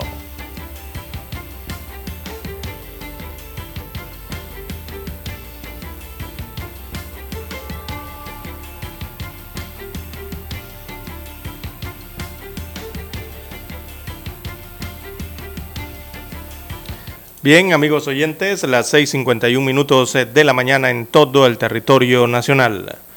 El funeral de Mikhail Gorbachev se realizará a cabo este sábado en Moscú, Rusia. Es lo que se ha informado eh, del funeral de este, las exequias de este último líder soviético, eh, fallecido el martes a los 91 años de edad. Eh, el funeral será en Moscú este sábado, según informaron agencias de prensa rusas, eh, que citan a su hija y a su fundación. Así que la ceremonia tendrá lugar el 3 de septiembre en la sala de las columnas de Moscú y luego Gorbachev será enterrado en el prestigioso cementerio Novodevichy, señaló la agencia Interfax, eh, que cita a Irina, hija del ex líder soviético. Históricamente, la sala de las columnas era usada para los funerales de altos responsables, como el de Joseph Stalin en 1953. No está claro si el funeral de Gorbachev eh, será privado o será nacional, ya que ningún responsable ruso se ha manifestado sobre el tema por el momento. La ceremonia, en cambio, tendrá lugar entre las 10 y las 14 eh, horas locales eh, esto vendría siendo horas de la tarde acá en Panamá, eh, golpe de 6, 5 o 6 de la tarde, y eh, estará abierta a todos, según precisó el servicio de prensa de la Fundación Gorbachev. Una fuente cercana a la familia de Gorbachev dijo anteriormente a la agencia de noticias TASS que sería enterrado junto a su esposa Raiza. Es los datos que se tienen en cuanto a las exequias, el funeral de Mikhail eh, Gorbachev. Bueno, entonces, César, en tanto se informa que China puede o pudo haber cometido crímenes contra la humanidad en Xinjiang, según informe de la Organización de Naciones Unidas, la noticia que está circulando a nivel internacional dice que China ha cometido graves violaciones a los derechos humanos contra los musulmanes uiguris en la región noroccidental de Xinjiang, lo que podría equivaler a crímenes de lesa humanidad, según un informe largamente esperado y publicado ayer por el, el alto comisionado de las Naciones Unidas para los Derechos Humanos. Es la comisionada. El informe detalló a CNN en 45 páginas publicado hace unos minutos antes de que finalizara el mandato de la comisionada saliente Michelle Bachelet. Bachelet de Chile. Hora de Ginebra, medianoche, se había retrasado repentinamente y China se había opuesto con vehemencia a su publicación. El informe que documentó lo que describió como una detención arbitraria y discriminatoria de miembros de los uigures y otros grupos predominantes musulmanes en el contexto de la aplicación de estrategias antiterroristas y contra el extremismo del gobierno, fue aclamado por grupos de derechos humanos como un momento innovador en el esfuerzo por hacer que el gobierno chino rinda cuentas. El informe llega cuatro años después de que un comité de expertos de la ONU llamara la atención en agosto de 2018 sobre informes creíbles de que más de un millón de uigures y otro, otras minorías musulmanas fueron internadas en campamentos extrajudiciales en Xinjiang para la reducción y adoctrinamiento. China ha negado rotundamente haber cometido esas violaciones de derechos. Anteriormente dijo que estableció dichos centros como una forma de contrarrestar el extremismo en la región y desde entonces ha dicho que las instalaciones estaban cerradas, una afirmación que la oficina de la ONU dijo que no podía verificar. Sí, entonces. Según el informe de la ONU, las políticas y prácticas descritas en la región han trascendido las fronteras, separando a las familias y cortando los contactos humanos, al mismo tiempo que causa un sufrimiento particular a las familias uigures, kazajas y otras minorías predominantes musulmanas afectadas, exacerbado por patrones de intimidación y amenazas contra miembros de la comunidad de la diáspora que hablan en público. El gobierno chino se había opuesto repentinamente a la publicación de ese informe. Respondió en un documento de 131 páginas, casi tres veces más largo que el propio informe, en el que denunció los hallazgos como basados en la desinformación y las mentiras fabricadas por las fuerzas anti-China, don César. Así es, China, China rechazó ese informe. CNN. Eh, ese es un informe presentado por eh, Bachelet. Eh, recordemos que Bachelet eh, es la... Mm, era. Era, perdón, sí, hasta hace algunos días era la alta comisionada para los derechos... Hace, una hora, unas horas. Eh, para los derechos humanos eh, de la ONU, Michelle Bachelet, que es de Chile. China rechazó ese informe entonces de Bachelet sobre los derechos humanos y aseguró que las críticas del documento son completamente contradictorias con las declaraciones que emitió durante su viaje de trabajo a China la ex alta comisionada para los derechos humanos de la Organización de las Naciones Unidas. Así que la misión de China, precisamente ante las Naciones Unidas en Ginebra, criticó ese informe elaborado por Bachelet sobre estas violaciones, supuestas violaciones de derechos humanos en la región de Xinjiang, eh, que consideró basado, como usted bien señala, en desinformación y mentiras fabricadas por fuerzas antichinas. Fue lo que ellos dijeron en Ginebra, Suiza. Bueno, ¿qué más tenemos? Bien, en más informaciones 657. Eh, para la mañana de hoy, don Juan de Dios, a nivel internacional. También tenemos que casos de viruela del mono a nivel mundial superan los 50 mil, eh, según el último conteo de la OMS. Ya son más de 50 mil eh, con viruela o que han padecido la viruela símica en el mundo desde el inicio de año, según indicó este informe, eh, que destacó una ralentización de la transmisión en Estados Unidos de América y también en el continente europeo. Así que es una buena noticia que esté bajando la velocidad de esta enfermedad. Eh, según las páginas de la OMS en la que se recogen los casos confirmados, hasta el 31 de agosto, había 50.496 contagios, y en la columna de decesos eh, se ven 16 decesos causados por la enfermedad, o sea, de 50.000 mil, eh, la fatalidad, perdón, las las defunciones han sido 16, mínimas prácticamente, ¿no?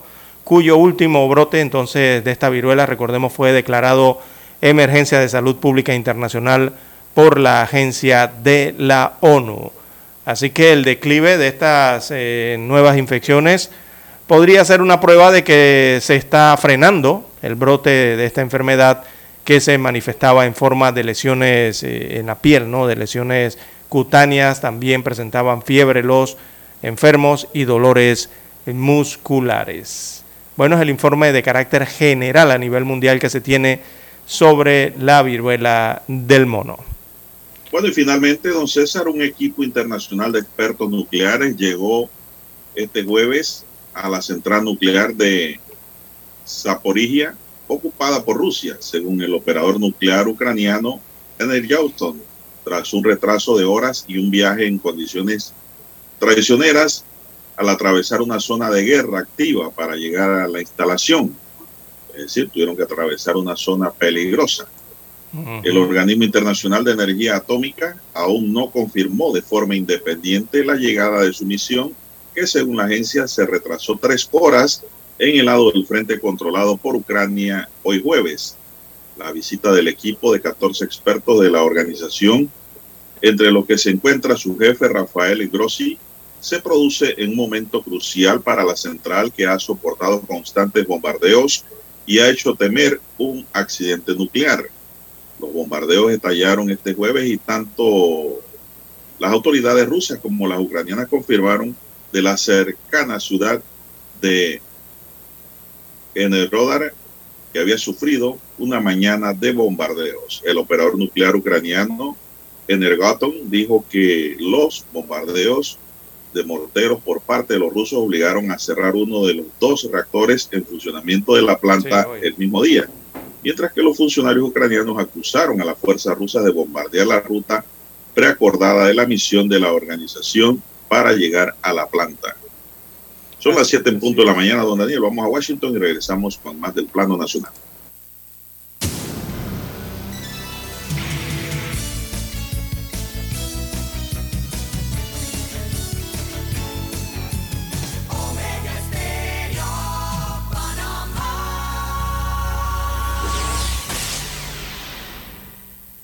El satélite indica que es momento de nuestra conexión. Desde Washington vía satélite y para Omega Estéreo de Panamá, buenos días América.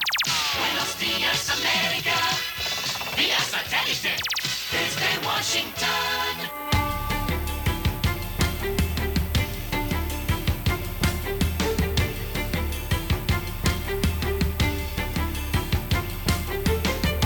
Desde Washington les informa Henry Llanos.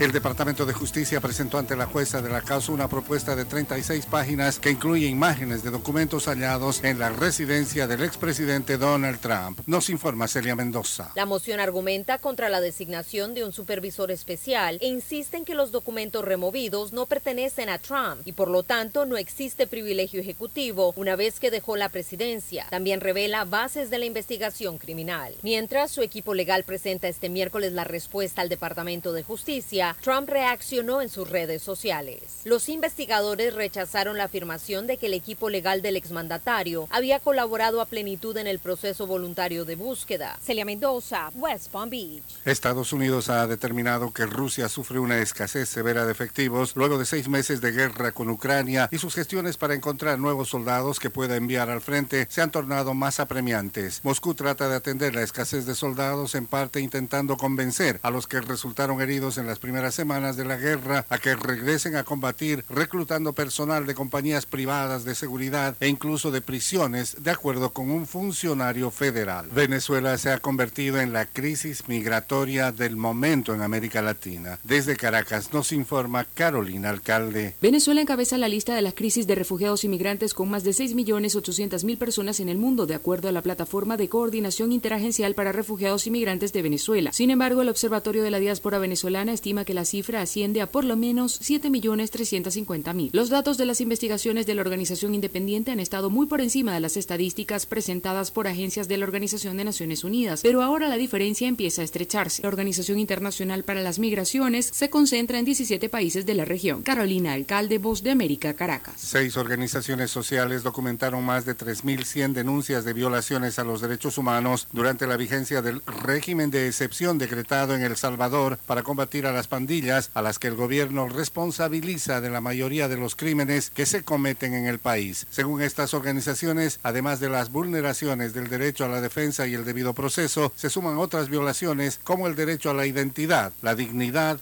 y la privacidad. Desde Washington vía satélite y para Omega Estéreo de Panamá hemos presentado Buenos Días América. Buenos días, América. Vía satélite. Desde Washington. La mejor franja informativa matutina está en los 107.3 FM de Omega Estéreo. 5.30 AM. Noticiero Omega Estéreo. Presenta los hechos nacionales e internacionales más relevantes del día. 7.30 AM. Infoanálisis. Con entrevistas y análisis con los personajes que son noticia. De 8 y 30 a 9 y 30 de la mañana. Sin rodeos. Con Álvaro Alvarado. De lunes a viernes. Por Omega Estéreo.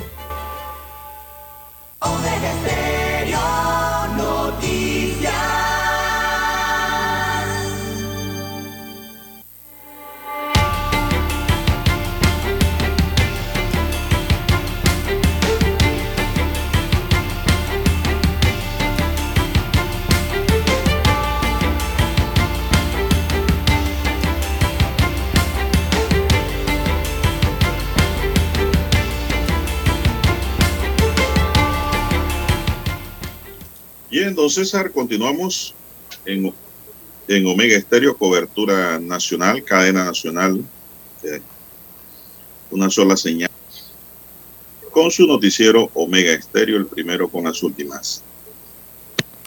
Eh, don César, esto, esta madrugada un triple homicidio. No sé si tiene información al respecto. Eh, estoy aquí haciendo un cambio de, de- línea para buscar una mejor o brindar una mejor claridad en la señal. Bien, don César, eh, cinco jóvenes esperaban comer eh, hot dog en Plaza Tocumen, pues no lo pudieron hacer porque cuando esperaban en el auto se apersonaron dos sujetos y le dispararon a un Suzuki Gran Vitara color blanco muriendo tres de ellos allí en el lugar, entre ellos una mujer. Eh, según los primeros informes, eh, fueron dos sujetos los que hicieron este homicidio y femicidio allí en Plaza Tocumen, en Vía Tocumen esta madrugada. Eh, el Ministerio Público y la Policía Nacional están ahora mismo iniciando las investigaciones y revisando todas las cámaras del área para determinar estos sujetos de dónde salieron, cómo llegaron y por dónde se fueron. Así que pues tres víctimas fatales esta madrugada se registró en la Plaza Tocumen, en donde pues dos sicarios dispararon contra el grupo de cinco. Lamentable hecho, don César. Sí, y es que los asesinatos van en aumento. seis. Van en aumento los asesinatos, lastimosamente. eh, Hoy, por ejemplo, hay un, un informe especial en el diario El Siglo, página 23. Erika Trujillo hace, una, hace un conteo de los asesinatos, por lo menos reportados por los medios, ¿verdad? Y ya son más de 310 asesinatos en el país en tan solo ocho meses de lo que ha transcurrido de este año 2022. Y, y es que no han cesado las muertes en, e- en ese sentido, a pesar de que hay una diferencia de 59 crímenes en comparación al año 2021. Eh, es que la cifra sigue siendo alta, don Juan de Dios, más de 310 es alto. Este mes de agosto, eh, según el diario El Siglo, refiriéndose al mes que acaba de concluir, eh, ocurrieron 44 homicidios, de acuerdo a estadísticas del propio rotativo. Alrededor del 90% de las víctimas son de sexo masculino y un 10% son del sexo femenino, destaca el siglo. La mayor cantidad de crímenes eh, se cometen con arma de fuego. De acuerdo a estadísticas del Ministerio Público, son alrededor del 72% de los hechos los que se cometen con este tipo de arma, mientras que un 12% son con arma blanca y un 3% son cometidos con objeto contundente. Así que la mayor cantidad de víctimas está en un rango de edad entre los 18 y los 39 años de edad. Son jóvenes los que están muriendo, don Juan de Dios, en estos asesinatos. Así que muchos eh, hechos violentos se han registrado eh, precisamente en los últimos días del mes eh, de agosto en la provincia de Panamá. Ya recordemos los casos que se registraron en Río Abajo, eh, donde un colombiano que presuntamente venía a realizar negocios a nuestro país fue ultimado a tiros, esos que amarraron, recuerda, y uno logró salvarse. Bueno, uno de ellos murió por asfixia mecánica, amarrado, ¿no? De brazos, de manos y de pie. El otro logró salvarse debido a que eh, gritaba auxilio y lograron auxiliarlo, ¿no? Y los, estos tres casos entonces que usted ha traído a colación que han ocurrido en las últimas tres horas en el sector este de la provincia de Panamá. Bueno, don César, y Panamá se ha puesto bajo un manto oscuro esta mañana. Se prevé un fuerte aguacero. ¿eh? ¿Qué onda tropical está por ahí, ahí cerca, don César? Porque ayer se desbordó el río Rizacua, Chiriquí. Sí, recordemos que ah, estaba, se estaba registrando el paso de la onda tropical número 31, ¿no? Ya para la parte eh, en Costa Rica, eh, ya había dejado Panamá, pero bueno, la cola siempre trae esas zonas de mal tiempo, eh, lo que viene después del eje de las ondas tropicales. quizá por eso las inundaciones allá en Chiriquí del río Rizacua. Ya esa onda tropical 31 está en Nicaragua, pero claro que afecta a la región, ¿no? Eh, bueno, yo creo que por ahí viene la 32 porque la ciudad está oscura. La 32 eh, todavía está un poco lejana, don Juan de Dios. Eh, esa sí está bajo monitoreo. esa y la 33, las dos, porque tienen 60% de posibilidades. Ambas están en el Atlántico todavía, pero tienen 60% de posibilidades de convertirse en un ciclón tropical, ya sea tormenta tropical o, o los otros niveles. Eh, está siendo monitoreada. Ahora mismo esa onda 32 viene por la Guyana, está frente a la Guyana y tiene una, un rango de acción amplio. Ese rango de acción en el mapa, don Juan de Dios, se ve desde República Dominicana, por lo menos a la altura donde está República Dominicana, y rosa las costas de Guyana. Así que esa es la que están monitoreando eh, en los diferentes países porque muestra cierto grado de evolución hacia un eh, ciclón tropical. Fue un hombre identificado como Aarón Don César, quien se mantenía prófugo, fue aprendido ayer en Panamá Oeste. El retenido está siendo solicitado por su presunta vinculación con la vacunación clandestina contra la COVID-19 que se realizó en un edificio ubicado en Coco del Mar, en San Francisco, para junio de 2021. Tiene un año esa investigación. Según detalló el Ministerio Público, en las próximas horas la Fiscalía Anticorrupción presentará y solicitará ante el juez de garantía para que se declare legal la aprehensión eh, y se dé por presentada la formulación de cargos por los delitos contra la salud pública y contra la fe pública y se decrete la medida cautelar que deberá cumplir mientras se adelantan las investigaciones del caso eh, tan solo ayer, Denise Vega, quien es una de las imputadas en este caso por el delito contra la salud pública por infracción de medidas sanitarias, logró un acuerdo de colaboración eficaz mediante el cual se aplicó una condena de 48 meses, o sea, cuatro años de prisión, el cual podría ser sustituido por trabajo comunitario o por días multas. Eh, bueno, este estaba siendo buscado, este sujeto, don César, y fue encontrado. Sí, desde hace más de un año lo andaban buscando. Lo que no sabemos es realmente si fue capturado por eh, la colaboración eficaz de Denis Vega. Sí, eso es lo que hay que ver. Eh, digo, lo estaban buscando hace más de un año y apareció en Panamá Oeste el día de ayer. un día después que se logra el acuerdo. sí, exacto, apareció, de la nada, no. Lo fueron a buscar, no, apareció, lo aparecieron. Eh, lo encontraron y lo aprendieron. Ujú. Bueno, Bien, son las cómo 7:13 evoluciona la minutos, investigación César. y el juicio.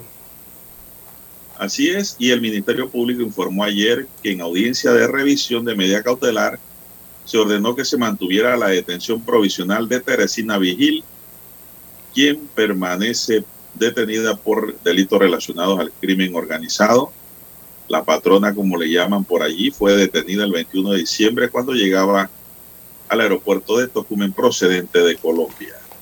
Así que pues eh, pidieron un cambio de medida y la medida de detención provisional se mantiene tras ser negada la petición de sus abogados.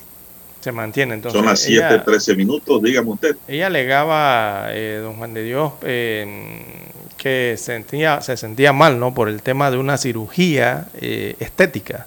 O estaba presentando Mm. algún tipo de problemas por alguna cirugía estética. Pero evidentemente eso lo revisaron los médicos, ¿no? Eh, y eh, bueno, se mantiene la medida como usted bien ha señalado. Bueno, y la policía de Pacora recibió una llamada el miércoles en la madrugada en la que informaban que en el sector de San Diego, vía principal, había un auto incendiado.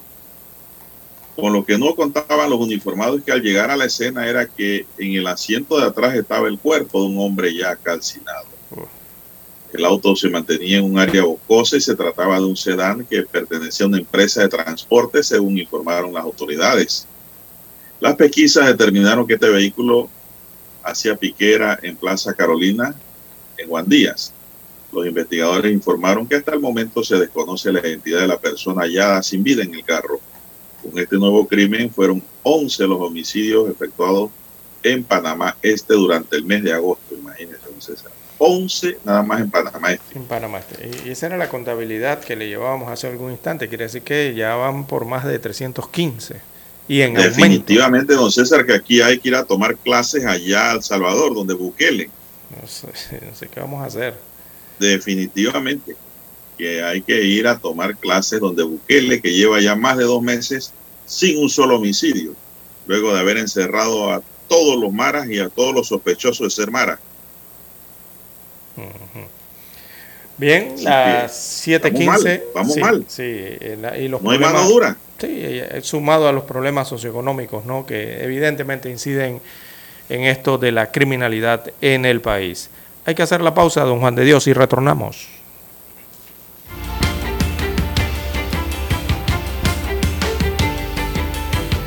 Noticiero Omega Estéreo.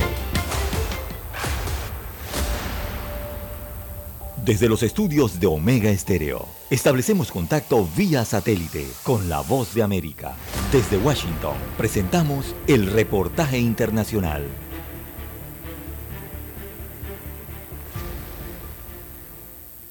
Desde hace varios días, cientos de manifestantes decidieron hacer marchas de apoyo y hasta acampar al frente del edificio donde vive la ex mandataria en el coqueto barrio de La Recoleta en Buenos Aires. Gabriel Berrospe, dirigente peronista de zona oeste, dijo que es el momento de denunciar la persecución judicial sistemática. principio agrediendo compañera Cristina con las vallas, el Poder Judicial, los propios medios condenando a la Cristina antes de tiempo sin que la justicia se exprese, sin que ella se pudiera defender. Justamente que se respete la democracia, que a los dirigentes políticos no se lo persiga. Mientras, el ministro de Seguridad de Buenos Aires, Marcelo D'Alessandro, ordenó un gran operativo policial en la zona donde ya hubo varios incidentes y remarcó que cuidarán a los vecinos y harán cumplir la ley. Vos no vas a dirimir o a resolver la cuestión judicial en la calle. Por eso lo que están buscando es el caos, lo que están buscando es la violencia. Nosotros del otro lado no le vamos a entregar la calle. De los tres detenidos que hubo ayer, tres eran funcionarios. 20 policías, de los cuales cinco tienen traumatismos graves. El peronismo reúne sus fuerzas y el sábado harán un congreso partidario nacional en la localidad de Merlo, donde impulsan movilizaciones para proteger a la vicepresidenta Fernández y hasta buscan que sea nuevamente candidata a la presidencia en 2023, remarcó el ministro de Seguridad de la Nación, Aníbal Fernández. El peronismo nunca deja de estar unido, porque cada, cada vez que estamos en discusiones por otras cosas, nos expresamos, no somos un grupo de idiotas que todos decimos que sí, como si estuviéramos programados por, por la cuerda, digamos. El consultor político Hugo Jaime fue crítico al destacar que la política sigue disociada de los intereses del pueblo. Para mí la sociedad está harta de la grieta, está cansada de la grieta, porque finalmente esto es- lo vive como una discusión entre dirigentes, digamos. Eh, juntos quiere a Cristina presa, frente de todos quiere a Macri preso,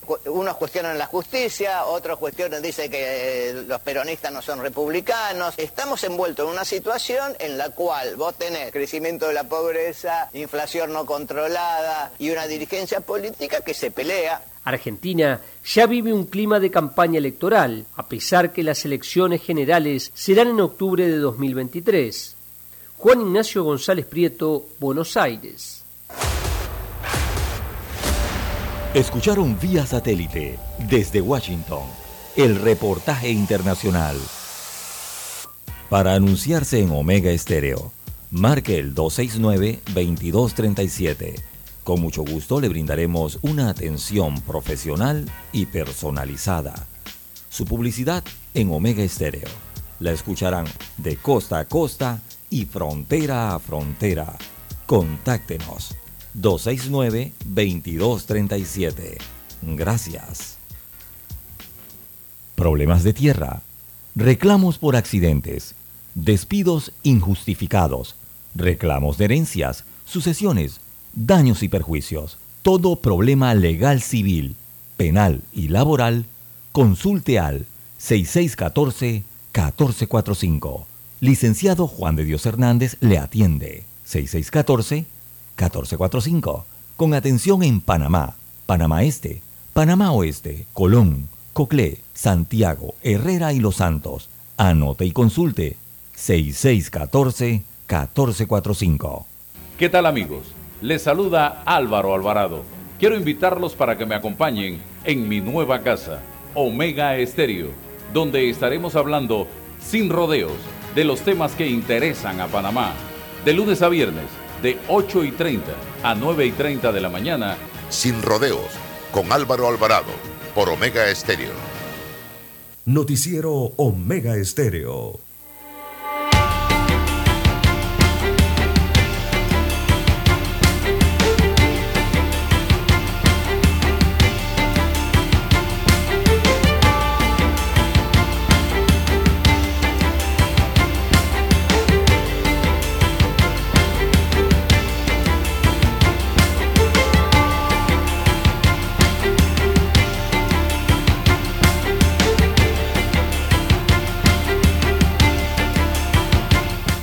Son las 7.20 minutos, don César, 7.20 minutos. ¿Qué más tenemos? Bien, don Juan de Dios, eh, en más informaciones eh, para la mañana de hoy, tenemos... Bueno. Un oyente aquí que me escribe, don César. Un segundito aquí. Escribe el WhatsApp, vamos a ver, dice. Dice, hola a los miembros de la mesa, voy camino a Coclecito. Cuando estaba por Capira a Chame había poca señal de Omega. Ahora voy por Penonomé. Dice, y hay una señal torrentosa a todo dar. Va a explotar el Clarito radio. aquí dice en Penonomé. Gracias al amigo Germán que se identifica aquí escribiéndonos. Así es. Son las 7.21 minutos, señoras y señores. Bueno, 7.21 también, minutos en su noticiero Omega Estéreo, el primero con las últimas. ¿Qué más? Bueno, también escriben desde, esto es desde Santiago de Veraguas, un amigo oyente que circula en dirección hacia la provincia de Los Santos. Eh, escuchando la estación temprano y dice que observa los límites de velocidad de la Interamericana, dice que no llegan a más de 80 kilómetros en la vía internacional eh, y que hay muchos vehículos que transitan a menor de esa velocidad. Eh, bueno, sí, los límites de velocidad son así, ¿no? No hay por qué ir al límite marcado. Usted puede ir un poquito más despacio, pero tampoco tan Dice despacio, porque si no se genera, si no se genera eh, tranque, que es lo que señala aquí el amigo oyente, debido a la saturación vehicular evidente a estas horas de la mañana, ¿no? En las carreteras. Dice un oyente aquí, muy buenos días a la mesa. El retiro voluntario será efectivo si el funcionario considera que la pensión le alcanza para seguir viviendo. Claro. Los que no se retirarán le harán la vida de cuadritos para que se vayan. Entonces, dice aquí el oyente del 2259. ¿Usted cree que lleguen hasta allá? No, hombre, no creo. ¿O sí? Ah, hombre, no, no, no. No, no creo. No, no, no, no, no, creo que lleguen hasta allá. Aunque sí sé que están despidiendo, don César, en todas las instituciones. Están sacando funcionarios para ahorrar, dicen. Así es. Espero que no sea que saquen a dos para nombrar a uno. Estén Sí. ahorrando de verdad, ¿no? Sí, es como señalábamos al inicio del don Juan de Dios, lo que pasa es que eh, venimos en medio, venimos eh, todo el país en medio de una pandemia, de- también de una crisis económica que se venía acelerando ya, eh, y hay un gran problema en el país, eso es evidente, ¿no? Eh, hay mucha parte de, la, de los integrantes de la sociedad panameña, de, la, de los panameños, que han quedado muy frágiles. Y, eso hay que, digo, eso es parte del análisis que hay que hacer cuando se hacen estas leyes, ¿no? Eh, han quedado muy frágiles, don Juan de Dios, y eh, para el sector de los trabajadores eh, que hoy vi- viven un extremo grado de fragilidad también, incluso aunque estén trabajando, don Juan de Dios. Hay cierta clase trabajadora, como algunos lo conocen, clase media, que viven en, en medio de esta pandemia, han vivido un empobrecimiento y, y más bien es como la pauperización, es la palabra que técnicamente se utiliza en el lenguaje laboral, ¿no? Eh, ya que sufren eh, eh, problemáticas para la parte económica. La primera, eh, en cuanto al tema del trabajo, de la pauperiz- pauperización que hay es, es que hay que señalar la jubilación, don Juan de Dios, hay que señalar las pensiones. Hay países que tienen pensiones de hambre, de muerte, y lastimosamente Panamá está incluido en esa lista de países. Aquí usted cuando se jubila, se jubila, creo que está el 60%, ¿no? Es el 60% del Sí. salario. Por ahí anda, creo que De anda. 60 a 70. Por ahí más o menos anda De 60%. 60 a 70, por ahí anda. Exacto. Entonces, cuando un trabajador tiene que decidir si se jubila o no, don Juan de Dios, él ve primero el 100% de su salario, pero ahí decide, si sigo trabajando, tengo prácticamente el 100%, pero si decido jubilarme o retirarme, eso significa que perdería un 40% aproximadamente. Y jubilarse significaría para algunos, don Juan de Dios, prácticamente volver a la pobreza o entrar en la línea de pobreza o perder gran parte del estatus o poder adquisitivo que tienen. Esa es, esa es otra situación que se da dentro de la economía. Digo, muchos eh, nos quieren hablar de estas cosas, ¿verdad? Eh, pero son situaciones que están ocurriendo en el país. Entonces de allí, por eso es que analizamos anteriormente el tema de este retiro voluntario y señalaba yo eh, que no le veía muchas posibilidades a este retiro voluntario, o sea, posibilidades de éxito para lograr porcentajes importantes pues, de retiros. Y es precisamente por eso que le estoy explicando. Eh, así es, eh, es lo que ha ocurrido, sumado a la otra catástrofe que ha ocurrido de, de- de la pérdida de mucho empleo en Panamá eh, y sumado a lo que ya sufrimos con la pandemia y las enfermedades. Todo eso está todavía eso latente. Por un lado, César. Eso por un lado. Pero también hay situaciones en que muchos jubilados, pues, después de jubilarse, siguen trabajando porque ven la oportunidad de tener un dinero extra correcto. Por eso es que se quedan con la trabajando. jubilación. No, Con la primero, jubilación. Sí, exacto. Primero se quedan trabajando es para recibir el 100%, no el 60%. Pero después que se jubilan, continúan laborando, don Juan de Dios, pero es para tener el 160%. Exactamente. Allí va a aterrizar en eso que usted acaba de decir. Bueno, se nos acabó el tiempo allí, dice Don Dan.